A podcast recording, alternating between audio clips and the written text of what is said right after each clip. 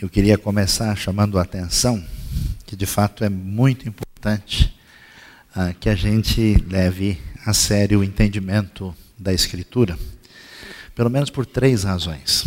Primeiro, é que nós ah, adoramos um Deus, conhecemos um Deus e nos relacionamos com Ele, e a pergunta é que Deus é esse? Se Deus não faz parte da nossa maneira de pensar, das ideias que a gente desenvolve na nossa cabeça, mas o Deus que se revela na Escritura. Alguém pode ir a uma igreja, participar de um culto, e aí prestar culto a uma visão de Deus que não corresponde ao Deus revelado. É uma espécie de idolatria não consciente. Depois, porque o conhecimento de Deus permite que a gente venha entender quem nós somos. É como uma grande luz que ilumina uma outra realidade, nos ajuda a entender a nós mesmos, quem nós somos, como é que deve se entender a nossa própria pessoa.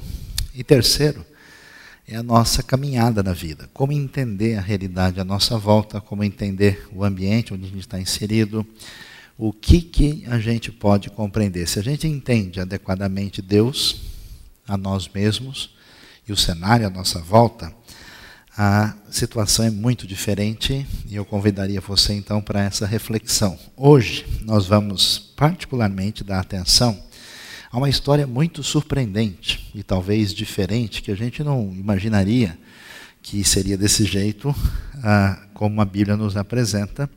A história que aparece em primeiro livro dos Reis, no capítulo 18, ah, e começa a nos dizer o seguinte desde o versículo 16, a história de Elias. Então Obadias dirigiu-se a Acabe, passou-lhe a informação e Acabe foi ao encontro de Elias. Quando viu Elias, disse-lhe: É você mesmo, perturbador de Israel? Não tenho perturbado Israel, Elias respondeu, mas você, a família do seu pai, tem. Vocês abandonaram os mandamentos do Senhor e seguiram os balins. Agora convoque todo o povo de Israel para encontrar-se comigo no Monte Carmelo e traga os 450 profetas de Baal, esse quase todo mundo conhece, e mais 400 profetas de Azerá, que comem a mesa de Jezabel. Pouca gente se lembra desses outros 400. Acabe convocou então todo Israel e reuniu os profetas no Monte Carmelo. Elias dirigiu-se ao povo e disse: Até quando vocês vão oscilar para um lado e para o outro? Se o Senhor é Deus, sigam-no. Mas se Baal é Deus, sigam-no. O povo, porém, nada respondeu. Disse então Elias: Eu sou o único que restou dos profetas do Senhor, mas Baal tem 450 profetas. Tragam dois novilhos, escolham ah, um, escolham eles um, cortem-no em pedaços e o ponham sobre a lenha, mas não acenda o fogo. Eu prepararei o outro novilho, colocarei sobre a lenha e também não acenderei fogo nela. Então vocês invocarão o nome do seu Deus e invocarei o nome do Senhor, o Deus que responder por meio do fogo, esse é Deus. Então todo o povo disse: O que você disse é bom. Elias disse aos profetas de Baal: Escolham dos novilhos e preparem no primeiro, visto que vocês são tantos. Clamem pelo nome do seu Deus, mas não acendam o fogo. Então pegaram o novilho que lhes foi dado e o prepararam, e chamaram e clamaram pelo nome de Baal desde a manhã até meio-dia. Ó oh, Baal, responde-nos gritavam e dançavam em volta do altar que haviam feito, mas não houve nenhuma resposta. Ninguém respondeu. Ao meio-dia, Elias começou a zombar deles. Grite mais alto, dizia. Já que ele é um Deus, quem sabe está meditando, ou ocupado, ou viajando. Talvez esteja dormindo e precise ser despertado. Então passaram a gritar ainda mais alto e ferir-se com espadas e lanças, de acordo com o costume deles, até sangrarem. Passou o meio-dia e eles continuaram profetizando em transe até a hora do sacrifício da tarde, mas não houve resposta alguma, ninguém respondeu, ninguém deu atenção. Então Elias disse a todo o povo: aproxime-se de mim. O povo aproximou-se. Elias reparou o altar do Senhor que estava em ruínas. Depois apanhou doze pedras, uma para cada tribo dos descendentes de Jacó, a quem a palavra do Senhor tinha sido dirigida, dizendo-lhe: Seu nome será Israel. Com as pedras construiu um altar em honra ao nome do Senhor e cavou ao redor do altar uma valeta na qual podiam ser semeadas duas medidas de semente. Depois arrumou a lenha, cortou o novilho em pedaços, pôs sobre a lenha, então lhes disse: Encham de água quatro jarras grandes e derramem sobre o holocausto e sobre a lenha. Façam-no novamente. E disse: Eles fizeram de novo. Façam-no pela terceira vez. Ordenou. E eles fizeram pela terceira vez. A água escorria do altar, chegando a encher a valeta. A hora do sacrifício, o profeta Elias colocou-se à frente do altar e orou: Ó oh, Senhor, Deus de Abraão, de Isaac e de Israel, que hoje fique conhecido que tu és Deus em Israel, que eu sou teu servo, que fiz todas essas coisas por ordem tua. Responde-me ao Senhor, responde-me para que este povo saiba que tu, ó Senhor, és Deus, que fazes o coração deles voltar para ti. Então o fogo do Senhor caiu e queimou completamente o holocausto, a lenha, as pedras e o chão, e também secou totalmente a água na valeta. Quando o povo viu isso, todos caíram prostrados e gritaram: O Senhor é Deus, o Senhor é Deus.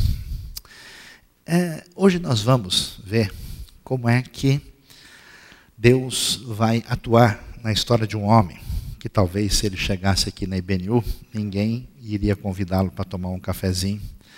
Dificilmente a gente iria permitir que ele viesse fazer parte da nossa classe aqui para integrar, porque é muito estranho esse homem, esse Elias, um sujeito diferente, que se vestia da maneira menos recomendável possível uma pessoa esquisita, diferente. E como é que Deus vai atuar na vida desse homem num dos momentos mais complicados da história bíblica? E o que, que a gente vai ver? Quem está nesse cenário deve entender que não fazia tanto tempo assim, nós vamos encontrar o reino de Israel unido numa época feliz, com bastante tranquilidade, prosperidade e bem-estar e Deus fazendo uma aliança com Davi, que atinge todo o povo, de que esse reino ia ser abençoado por Deus de uma maneira permanente. Não demorou muito tempo depois da morte de Salomão, 80 anos antes desse momento, esse reino quebra, se divide, diminui consideravelmente, entra numa relação de ruptura, o norte com o sul, e a coisa vai indo de mal a pior, até o ponto que nessa época o rei Acabe se torna rei em Israel. Ele é filho de um rei muito importante chamado Onri, que foi um rei que teve uma época de muita prosperidade e muito poder, a tal ponto de ser reconhecido externamente no exterior. Uma das poucos reis de Israel citados fora da Bíblia e fora de Israel é o pai de Acabe. E esse momento Acabe se casa com uma princesa estrangeira, rainha do Sidônio, chamada Jezabel, cujo anel com nome foi descoberto em 1964 pela arqueologia está a, em exposição no Museu de Arqueologia de Israel. E é interessante que nesse momento de uh, decadência terrível, uh, o cenário se torna muito complicado e esse texto começa a nos ensinar algumas coisas e até nos surpreender. A primeira coisa que ele nos ensina, é a coisa que muita gente talvez tenha na sua cabeça, né? É por que é que Deus permite uma situação dessas?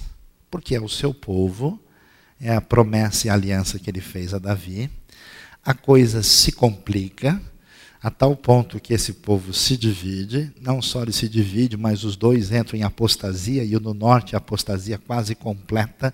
No Reino do Sul, só 40% dos reis são reis razoáveis, pela avaliação que a Bíblia nos apresenta.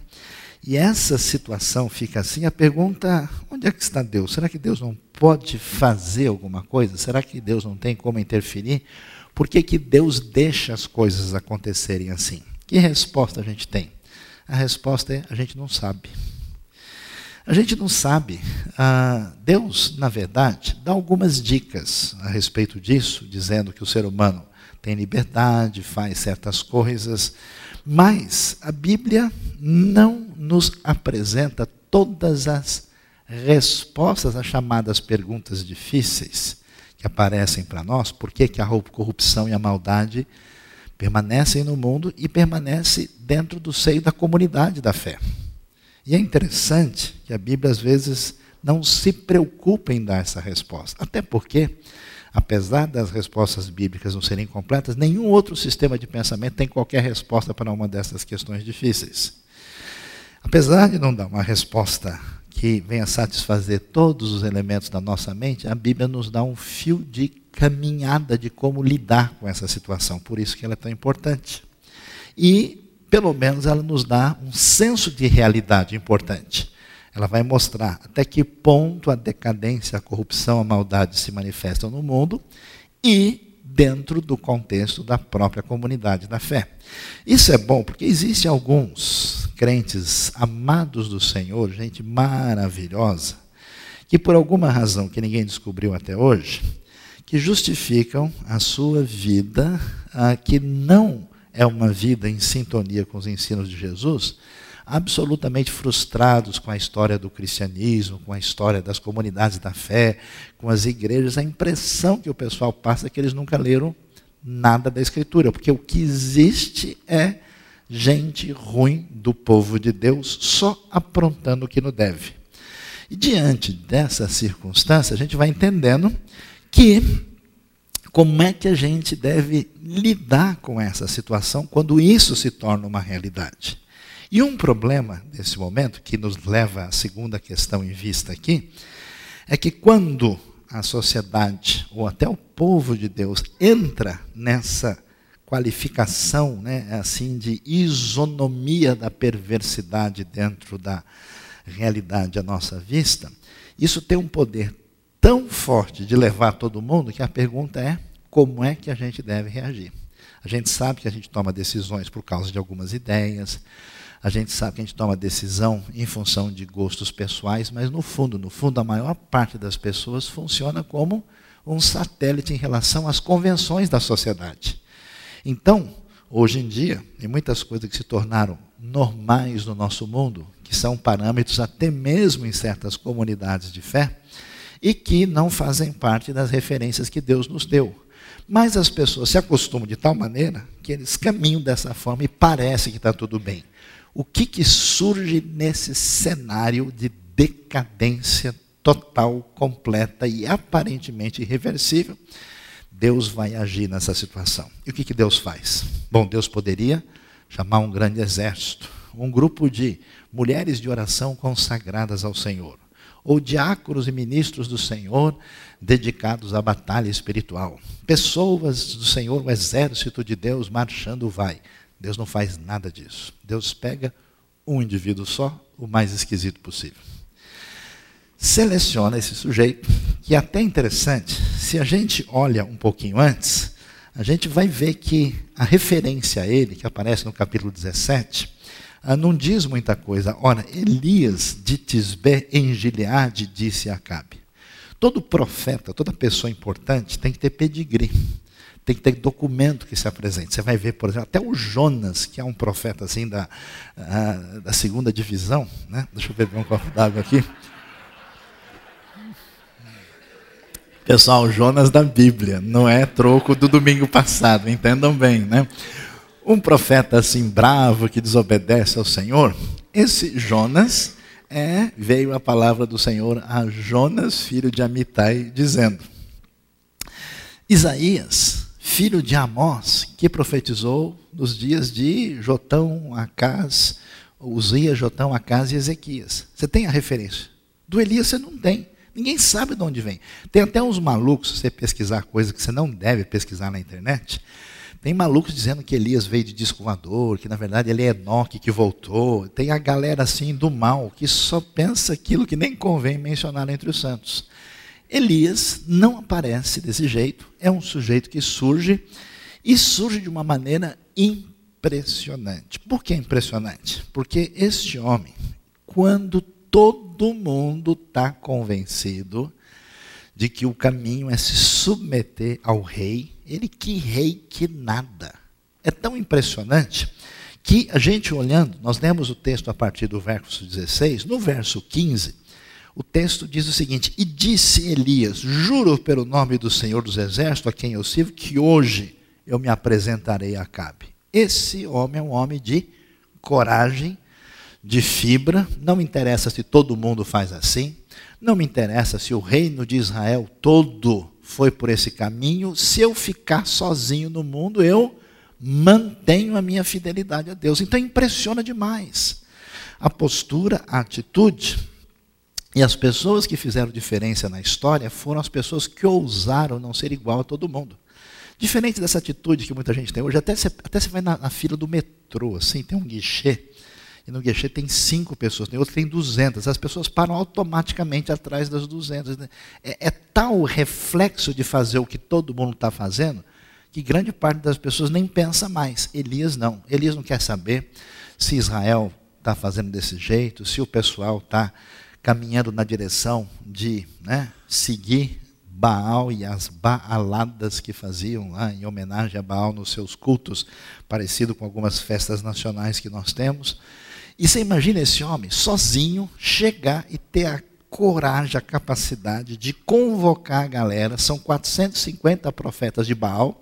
E a namorada de Baal, que o pessoal não conhece, Azerá, que era sua consorte feminina, tinha mais 400. Elias de boa, chama todo mundo lá, convoca os 450 de Baal, que eram os mais, vamos dizer, proeminentes no contexto, e fala: vamos lá, faz um altar aí, vai. Você imagina a coragem de fazer um negócio desse? E se no meio do processo o pessoal fica nervoso, vem para cima de vocês? Once upon a time there was a Elias. Acabou. Não há mais. Né? Se a coisa se complica, Elias está em dificuldade. Elias tranquilamente vai lá e ele tem a segurança, a fortaleza, esse é o Elias forte, absolutamente seguro de si, com toda a força de Deus. E é interessante porque Deus faz questão no momento mais sombrio da história, momento mais complicado, de resolver a crise máxima da história do reino de Israel no século IX a.C., por volta de 850 a.C., resolve com um indivíduo só. E esse Elias chega, coloca-se nas mãos de Deus e a marca deste homem forte, cheio de fé, é a sua fidelidade. Ele não abre mão e ponto final. E cheio de coragem, e cheio de uma atitude impressionante, ele faz sarcasmo, ironia de Baal e dos profetas. É, eu vejo que ele está viajando, está dormindo, não acordou ainda. Vamos lá, grita mais alto. E o pessoal fica de tal forma apavorado, porque eles estão fazendo uma espécie de disputa em público, eles se machucam a maneira né, estranha do paganismo de tentar convencer a, a, a divindade por meio dessa coisa ligada ao medo, à culpa, uma tentativa de troca com Deus pagão. Eles fazem de tudo e Elias, impressionante Elias, Elias vai ser esse homem forte de Deus, com um protagonismo absolutamente inigualável, de tal forma que quando você lê e lê a história de Elias e Eliseu, você fica tão impressionado, porque para esses nossos dois amigos, ressurreição é coisa assim do café pequeno. Os milagres que eles fazem, as coisas impressionantes, até superam, em certo sentido, o que Moisés fez. Que abrir mar vermelho é coisa de principiante, deixa com a gente que a gente resolve tudo aí. Desce fogo do céu, ressuscita a gente, multiplica farinha, manda parar de chover, que o homem do tempo perdeu o emprego na época de Elias. Para quê? Tem uma meteorologista, faliu a carreira. Não tem mais nenhuma razão de ser. Elias manda, fala, para de chover, é impressionante. Esse homem de Deus, usado poderosamente, marcado pela sua fortaleza e sua fidelidade, que é o que deve a chamar a nossa atenção nessa noite, como é que eu me posicionaria quando todas as coisas vão contra a minha postura de fé? Porque hoje, sendo bem sincero, de certa forma, ser evangélico, ser crente, ser batista, não sei mais o que, virou um negócio assim até tão popular que às vezes até serve né, para a pessoa achar bonito, né, ou uma espécie de qualidade diferenciada. Eu sou evangélico, eu sou vencedor. Mas quando a nossa relação com Deus implica em perseguição implacável, implica em prejuízo, implica em perder todas as nossas relações próximas, como é que a gente se posiciona diante disso? Elias, ele tem as suas condições normais, psicológicas, físicas, de todos os tipos, e como é que isso atinge Elias nessa situação única de manter a fidelidade no ponto máximo de apostasia da história do Israel do Antigo Testamento. A gente vai ver que esse Elias fiel é o Elias feliz. Feliz porque ele é vencedor. Impressionante, fogo desce do céu. Milagre extraordinário. Acho que o Elias até afastou um pouco, vai que pega um pouco em mim, né? essa vitória incrível, e, e, o texto bíblico faz questão né, para essas pessoas que sempre tentam recriar o texto a partir de uma visão naturalista, de mostrar que a coisa é no detalhe. Não, ó, faz um buraco fundo e enche de água, põe mais um pouco, molha tudo. E o texto faz questão de dizer que algo absolutamente incrível extraordinário acontece por essa intervenção divina. E o povo, né, o povo que conhece o Senhor, mas nunca se decide direito, nessa hora, o Senhor é Deus, o Senhor é Deus, está todo mundo ali. Elias sai vencedor. Qual é o caminho desse grande protagonista da fé? A gente vai descobrir e a gente vai se surpreender. Porque quando a gente continua lendo o texto, e, como a gente tem dito, né? Se eu fosse você, eu lia a Bíblia todo dia, isso faz um bem impressionante, né? Faz muito bem para a sua vida. Versículo 1 do capítulo 19 diz o seguinte: Ora, Acabe contou a Jezabel tudo o que Elias tinha feito e como havia matado todos aqueles profetas à espada. Por isso Jezabel mandou um mensageiro Elias para dizer que os deuses me castiguem com todo rigor, se amanhã, esta, nesta hora, não fizer com a sua vida o que você fez com a deles. Elias teve medo e fugiu para salvar a vida. Em Berseba de Judá, ele deixou seu servo, entrou no deserto, caminhando um dia, chegou a um pé de giesta, sentou-se debaixo dele e orou, pedindo a morte. Já tive o bastante, Senhor. Tire a minha vida. Não sou melhor do que os meus antepassados. Depois se deitou debaixo da árvore e dormiu.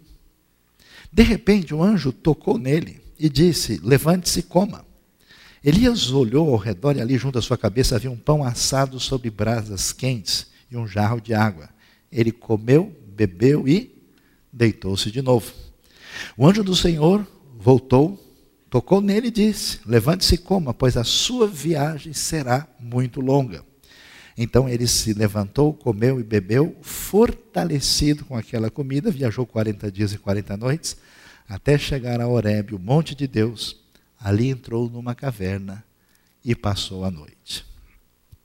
O que chama atenção na palavra de Deus, nos escritos bíblicos, que diferentemente do que muitas vezes a gente vê em diversos escritos religiosos, inclusive e evangélicos, a Bíblia tem uma, um senso de realismo incrível, impressionante. Ela vai mostrar que esse Elias, o grande profeta de Deus, forte, feliz pela vitória, vencedor, capaz de fazer as coisas mais inimagináveis, chegou no ponto máximo do seu estresse pessoal.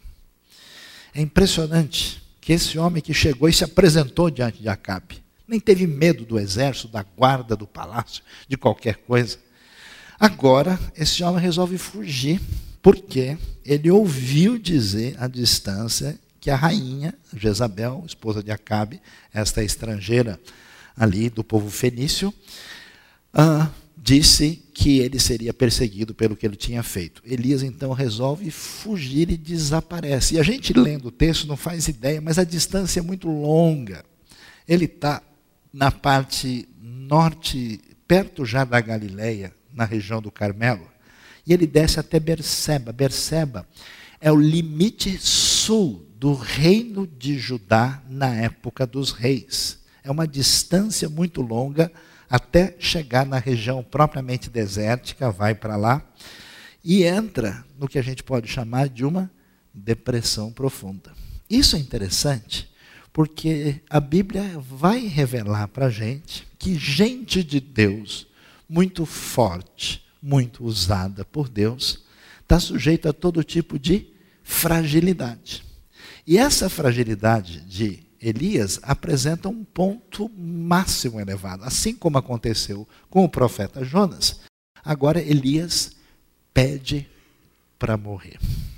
E é impressionante a situação, porque ele está lá né, no, no, no, no Berseba Heavenly Hotel. lá no deserto, deitado, e está ali de boa, e de repente, um anjo, é, o anjo do hotel vai lá e traz o breakfast, sir, you wanna eat? Né? Traz lá comida para ele, traz um pãozinho assado, né?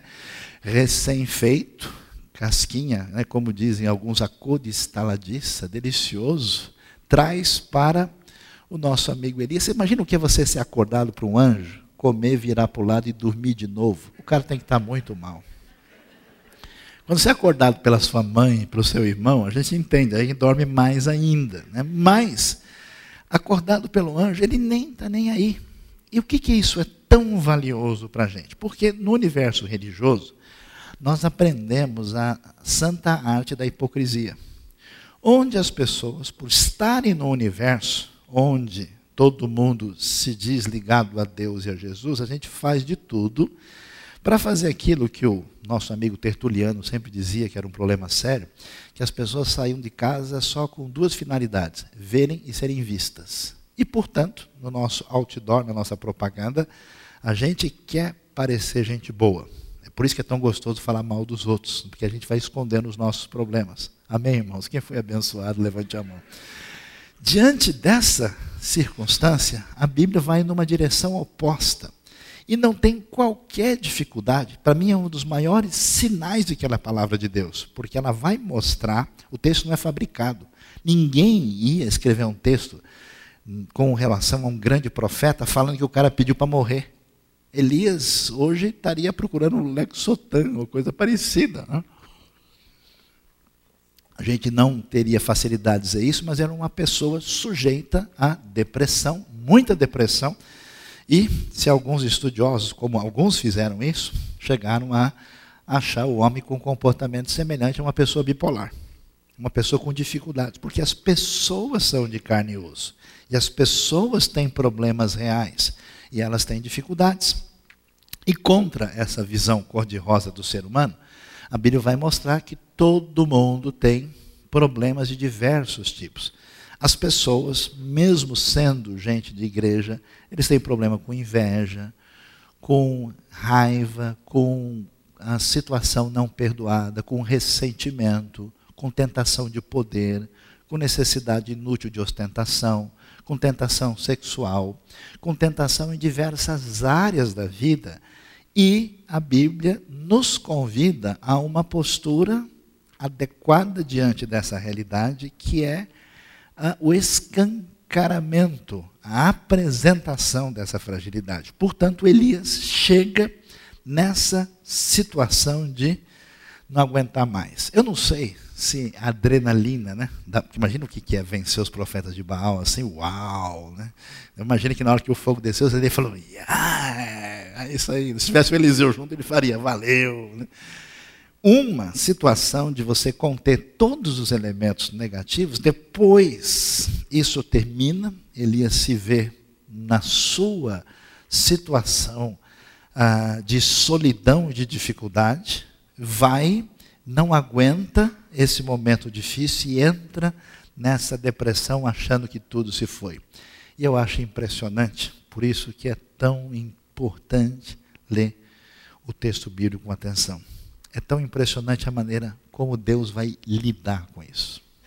Porque se Deus fosse evangélico, Deus ia chegar no Elias e falar: Elias, que pouca vergonha é essa? Onde já se viu? Você, um diácono da primeira igreja batista do Monte Carmelo, você, um grande profeta do Senhor, você, um servo, como é um profeta, vou tirar seu título de profeta, assim não vale, Elias, onde já se viu? E chegar duro com ele. Mas de modo nenhum isso aparece lá. A maneira como o texto conduz, como é que Deus trata a fragilidade de Elias, é extremamente útil e interessante para a gente entender muita coisa na nossa própria vida. A Bíblia diz que Elias, que fica na caverna, que come, depois de muita dificuldade, trabalho extra, o anjo teve que fazer hora extra para levar o Elias a fazer tudo o que precisava ele vai e vai agora ao extremo sul do Monte Oreb. Monte Oreb é o Monte Sinai. Provavelmente o texto está querendo fazer essa relação entre ele e Moisés, ah, essa ponte tão importante. Ele vai para o sul, para aquela região onde foi dada a lei, onde Moisés se encontra com Deus, chega até lá e entra numa caverna e passa a noite. Eu não sei como é que está a sua vida, não sei como é que a gente tem caminhado, mas tem muita gente que tem uma boa e santa saudade de momentos importantes e valiosos da sua vida com Deus. E que por uma série de razões, uma mistura de frustrações, ressentimentos, aborrecimentos, às vezes ressentimento consigo mesmo. Eu me decepcionei, eu achei que eu faria a coisa de uma maneira diferente. Olha, entrou um problema assim na minha vida. Olha, não consegui vencer essa situação. Eu me frustrei com A, B ou C. E a pessoa faz aquilo que a maior parte das pessoas faz, a semelhança de Elias, que é entrar na caverna. Eu não sei, pode ser a caverna do medo, caverna da, do ressentimento, a caverna do falta de perdão, do aborrecimento, do fundo da sua alma, aquilo que tirou a disposição, aquele elemento tão gostoso que já reinou na sua vida, no seu coração, na sua maneira de servir a Deus. Elias entra lá e ele está irreconhecível em relação ao Elias que nós vimos no capítulo anterior. E o que, que Deus faz? É impressionante. Porque em vez de Deus vir e dar uma dura repreensão em Elias, em vez de Deus chegar e dizer, Elias, agora chega, chamarei outro profeta, você não é digno do chamado que você recebeu. Em vez de Deus fazer picadinho Elias, já que você está no Monte Sinai, né, a gente vai partir o monte de novo aqui, vamos fazer manifestação do poder de Deus, você vai ver como é que você faz uma coisa. Que vergonha, você enfrentou 450 profetas, agora fugiu de Jezabel. Você não é homem, não, Elias? Que história é essa? Deus não faz isso. Por isso que você tem que entender que Deus gosta de você. Deus anda atrás de você. Deus quer abençoar a vida das pessoas frágeis que tem momentos de fortaleza. Tem gente que diz assim: Pastor, eu não sei nem como é que eu fiz aquilo naquele dia. Eu não entendo, mas realmente foi Deus que me usou porque eu não tinha condição de fazer. Depois, você acorda de um jeito que você fala: Puxa, será? Não sei nem se eu sou cristão, não sei nem se eu sou humano. Como é que eu posso lutar com as contradições que tantas vezes atingem a minha vida e o meu coração? Deus vai tirar a bola sem fazer falta. Deus chega de boa para Elias. É bonito demais o texto, né?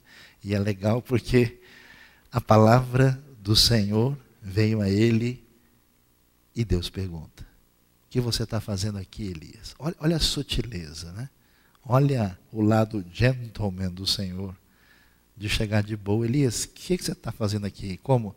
Ô oh, Elias, você é por aqui? Tudo bem? O que você está fazendo aqui? Né? Olha que coincidência a gente se encontrar nesse lugar no monte do Senhor. Aí Elias vai fazer uma coisa que poucos religiosos fazem, que é chutar o pau da barraca. Ou melhor, da tenda, porque na Bíblia não tem barraca, só tem tenda, né? Então ele chuta o pau da tenda, derruba os cabelos junto e abre o coração e começa a dizer: Deus, eu não aguento mais. Quer saber a verdade? Na igreja é um bando de hipócrita, o pessoal não vale nada, porque o pessoal é assim, acabou, ninguém quer saber de nada, só eu sou né, o, o, grande servo do Senhor. Ele diz: Senhor, eu tenho sido muito zeloso pelo Senhor, o Deus dos exércitos. Os israelitas rejeitaram a tua aliança. O texto faz questão de dizer, né, em vez de usar a palavra Jacó, usa Israel. E chama Israel duas vezes, que ele fez questão exatamente para fazer esse contraponto que Israel, nesse momento, é apóstata. Os israelitas rejeitaram, quebraram os altares, mataram os profetas da espada. Eu sou o único que sobrou e agora também estão procurando matar-me, como quem diz: o senhor não está vendo? Não. O senhor ainda tem coragem de me perguntar o que está acontecendo, o que eu estou fazendo aqui? Senhor não vê que acabou tudo? Não sobrou nada, só tem eu. E se o senhor perder o grande profeta do Senhor, o maravilhoso servo de Deus, o que, que vai sobrar? Às vezes eu encontro muita gente que sente assim: só minha igreja é uma igreja fiel ao Senhor. É porque nós estamos seguindo a palavra e a doutrina, porque nós nos dedicamos à oração, porque nós fazemos missões, é porque eu sou uma pessoa maravilhosa. E perde a perspectiva. E é interessante que Deus não só permite, como reage de boa com essa atitude de franqueza.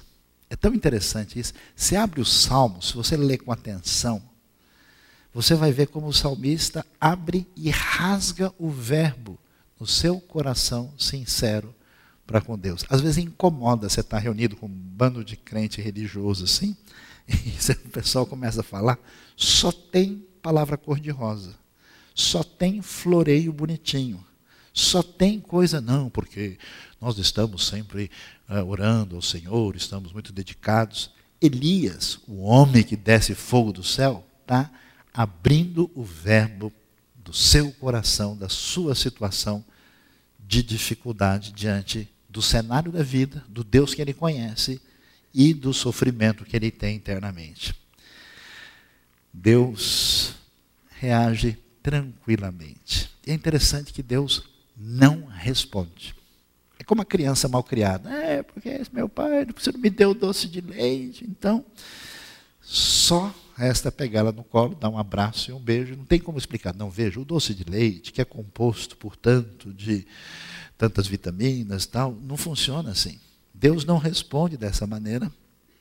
E o Senhor lhe disse: saia e fique no monte, na presença do Senhor, pois o Senhor vai passar. Do que é que a gente precisa na vida? Qual é a nossa necessidade real? É do toque da presença de Deus na nossa vida.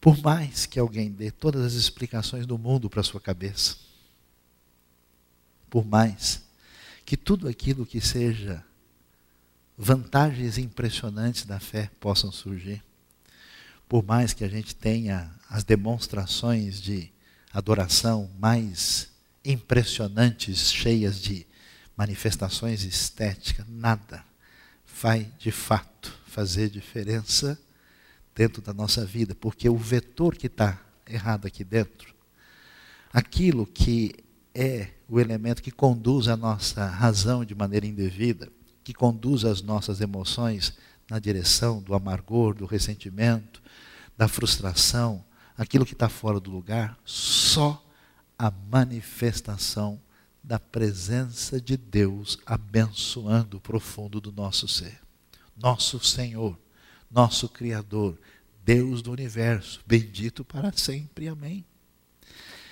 Fique aqui, porque o Senhor vai passar. E aí o texto prossegue e a gente vai ver o show de compreensão da verdade que Deus vai dar. Elias, que conhece o Deus de poder, o Deus que confronta Baal, numa época de ou vencer ou morrer, que entende que a coisa está ligada com o poder, Deus vai fazer uma coisa muito interessante. Quando ele está ali, nesse momento, a Bíblia diz que veio um vento fortíssimo que separou os montes, esmigalhou as rochas diante do Senhor. Você imagina só né, a, a a visão, né? Imagina o momento naquelas montanhas rochosas do Sinai, uma espécie de tufão, de furacão vem arrebentando, quebrando tudo, show de efeitos especiais para deixar Hollywood no chinelo. Deus faz isso e a Bíblia faz questão de dizer o quê? Que o Senhor não estava no terremoto. Depois do terremoto houve um fogo, desculpa, não estava no vento. Depois do vento houve um terremoto barulho, chão tremendo, pedras rolando, quebrando, manifestação de poder intenso. O Senhor também não está no terremoto. Depois do terremoto houve um fogo e o Senhor não estava no fogo. O que, que acontece? Para a gente poder lidar com a nossa limitação, que é a razão do nosso estresse, da nossa ansiedade, dessa obsessão por controle e domínio da situação, aquilo que tira o nosso sossego, a nossa paz, que complica a nossa vida, porque a gente imagina que as coisas dependem da força e do poder. Elias, quando venceu, dependeu de Deus. Agora, Elias, diante do perigo da sua vida, esquece disso e vai embora, e a expectativa é Onde é que está o centro do poder e de força? E Deus faz questão de mostrar as maiores manifestações possíveis Mas o texto faz questão de repetir, e Deus não estava nisso. Como é que funciona a nossa vida? Como é que a gente se relaciona com Deus? Muita gente não permite uma aproximação pessoal de Deus no seu coração. Usa Deus pragmaticamente. Não, eu vou à igreja, afinal de contas, é importante para os meus filhos. Eles precisam aprender coisas boas na vida. Não, eu vou à igreja, eu vou servir a Deus, eu vou, porque afinal de contas eu quero ser uma pessoa bem-sucedida. Eu sou uma florzinha de Jesus. Eu preciso ter coisas boas na minha vida. Eu preciso que o Evangelho me ajude a dar certo. Quero ser uma pessoa abençoada, muito dinheiro no bolso, saúde para dar e vender. E descobri que o melhor banco é o Banco Celestial. Então, quem tem a força, o poder e pode ajudar a nossa vida é Deus. Então, vamos nos aproximar dele. Interessante que o texto faz questão de mostrar que tudo aquilo que representava força e poder nessa época onde isso é tão valioso, o texto diz: Deus não estava, o Senhor não estava nisso. Depois de tudo isso, a Bíblia diz, depois do terremoto do fogo, e depois do fogo houve o murmúrio de uma brisa suave. Quando Elias ouviu, puxou a capa para cobrir o rosto, saiu e ficou à entrada da caverna. É tão interessante. Nada tira você da caverna, a não ser a suave presença de Deus. Pare de lutar. Desista do seu estresse. Deixe a sua ansiedade. Sossegue. Fique tranquilo. Deus está atrás de você. Deus está chamando. Você acha que eu abençoei a sua vida uma vez e não posso fazê-lo de novo? Você acha que a graça que atingiu o seu coração acabou diante do Senhor, que é o Senhor de todo o universo? Suavemente, Elias só vai ser tirado por essa aproximação indelével do próprio Deus. E o Senhor chega, tira o Elias da caverna. E o texto é bonito demais, porque ele cobre o rosto, né? O que é aproximar-se do Deus Todo-Poderoso? Ele, ele, ele vai com respeito máximo e ficou à entrada da caverna. E o texto, o texto é impressionante, porque ele deixa de citar o Senhor. Ele deixa isso na penumbra, ele deixa isso de uma maneira poeticamente para dar mais efeito, sem precisar mencionar diretamente. Diz que é, uma voz lhe perguntou, em vez de dizer a voz do Senhor: O que você está fazendo aqui, Elias?